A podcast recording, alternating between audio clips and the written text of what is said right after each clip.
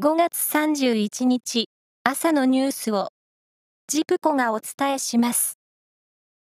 政府が感染症の拡大防止や社会機能の維持など幅広い施策を迅速に進めるための司令塔として設置を検討している健康危機管理庁が独立した省庁ではなく総理大臣直轄の機関と位置づけられる見通しであることが分かりました。毎日の献立の材料として欠かせない玉ねぎの価格が高騰していて、平年の2倍程度で高止まりしています。これは天候不順の影響で主な産地の北海道が不作となったことなどが背景にあり、食卓への影響はしばらく続きそうです。共同通信によりますと、新型コロナウイルス対策のロックダウンを続ける中国の上海市で、明日の午前0時から大部分の住民の外出が認められます。これは上海市が発表したもので、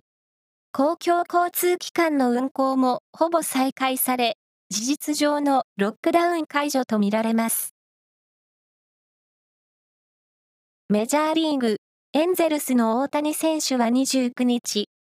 ブルージェイズ戦に2番指名打者でフル出場し、2打席連続ホームランを放ちました。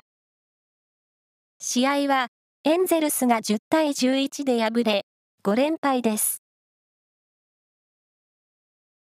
テニスの全仏オープンは30日、混合ダブルスの準々決勝が行われ、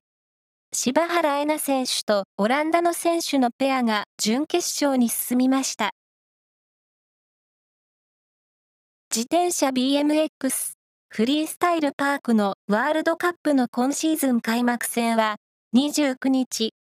フランスで男子決勝が行われ、オリンピック代表だった中村輪夢選手が優勝しました。